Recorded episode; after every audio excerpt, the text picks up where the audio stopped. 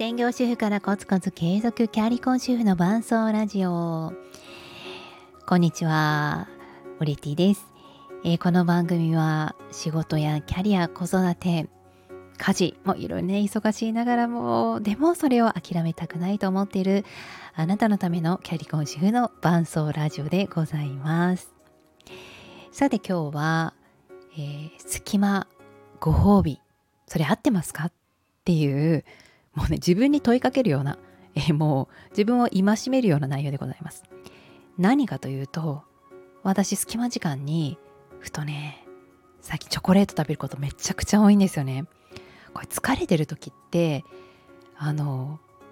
なんかご褒美をあげたくなるじゃないですか。私ね本当に甘いものをあげることが自分のご褒美って思い込んじゃってる節があるんですよ。まあ、それはね多分昔甘いもの食べるのダメだよっていう禁止をされた時期があったからなので、まあ、ほんとね幼少期とかですよでも、まあ、その時にあもっと甘いもの食べたいなとかもっと漫画読みたいなとか禁止されていたことが自分がお金というものを自由に使えるようになって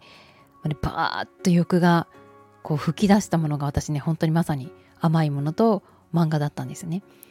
でただこうね大人買いするとかではなくって自分が仕事とか忙しくて余裕がなくて疲れた時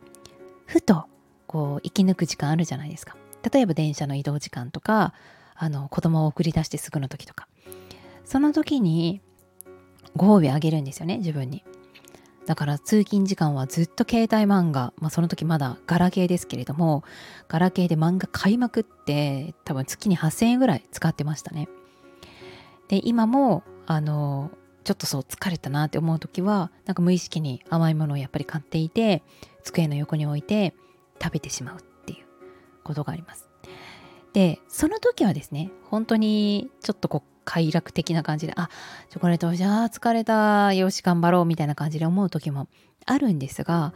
このご褒美をあげ続けるとなんかこう惰性的なご褒美になる時ってありませんか？なんかあのもうね疲れてくると私漫画とかもまああの電子書籍で買ってるものはなかったですけど紙で買ってると同じ缶買ったりするんですよね。あれ6缶この前も買ったのにまた買っちゃったとか。なんかチョコレートとかも気づけば10個食べてるみたいな。ね、それまでは1個食べるだけでも本当に自分のご褒美であもうこの時間も出たことに感謝なんて思ってたのに気づいたらもう惰性的に手が伸びて10個食べてる。もうこれねご褒美ではなくてねただの豚ですよね ここまで来ると。でなんかねそういう風になってきた時ってあ自分ちょっとまずいな本当に疲れてるなっていう風に感じます。だから自分にとっての本当に欲しいものとかご褒美っていうのが自分で分かってない。ただただ餌をあげていたら、えー、生きていて、まあ、こう日々のねルーティンをこなせる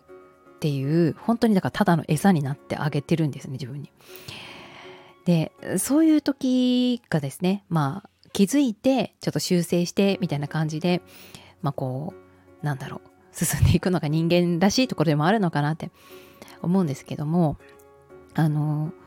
なんかそれがですね脱却できないと正直時間って作れないんじゃないかとも思ったりします。まあ、これは本当誰の話っていうわけではないんですけれどもそれこそ子育てをしているとえー、0歳1歳の時はもう本当にもう自分の時間がなかった、ね、LINE すら返せなかった、ね、メールすら読んでなかったっていうところから、えー、まあ、保育園とか、まあ、幼稚園とかにですねちょっとずつ行き出したりするとちょっと自分の時間が持てるようになります。でその時間を持てたところで、えー、だから今まで自分にあげれてなかったご褒美が爆発するんですよね。あのそのご褒美時間っていうのが、うん、例えばずっとスマホを見てるとか映画を見てるとかお菓子を食べるとかですね。最初はめちゃくちゃ幸せなんですよ。でもなんかだんだんとそのご褒美をあげてもありがたがらない自分が出てきてなんか幼稚園とかも最初は2時間行ってくれるのがありがたかったのにねお昼ご飯食べて4時間でわあもう帰ってきちゃうのか。ってあと1時間ぐらい行ってくれたらいいのに。あと2時間ぐらい行ってくれたらいいのにってね。なんかどんどん自分時間を欲しくなってくる。かといって自分時間を充実できてるかっていうとですねあのその今までのご褒美時間がただ長くなっただけみたいな感じになってないですかってなってたことがね私はねありました。もうねその時は逆にねまた自分の時間ないって思うんですよね。ああまた帰ってきちゃった。あまたこれやらなきゃみたいな。そうだからこの自分のご褒美時間の密を上げるって、ま密を上げるって何て言うのかな？あの濃度を濃くするみたいな感じですかね。本当にめっちゃやりたかったことをあのしっかりとやる。それこそ仕事がめちゃくちゃできる人って仕事するときは仕事するし遊ぶときは遊ぶしみたいな。多分ねそういう感じだと思うんですよね。でも抑制されていた時期があるとどうしても爆発しちゃうと思うのでなんかそこをあの、まあ、爆発しないようにちょっとずつですね本当に自分のやりたいことっていうのを常にやりつつあのちゃんとしたね時間ができた時にはだらだらご褒美時間じゃなくってあの自分が本当にやりたかったこととかをやる時間にしていきたいなってちょっと自分への本当に過去の自分への戒み戒めでもあります。うん、なんかね本当になんかそれが続くとあの働こうと思っても時間ないんだよとか、うん、このご褒美時間は譲れないってでご褒美時間ってどれくらいあるんだっていうふうにお話をちょっとね進めていくと4時間ぐらいあったりするんですね。4時間ずっと、えー、まあ、こうドラマを見てるとか。4時間ずっとドラマを見てたら、確かに子供が幼稚園とか行ってる間に仕事をする時間はない。そう。ないんすよ。やっぱりね、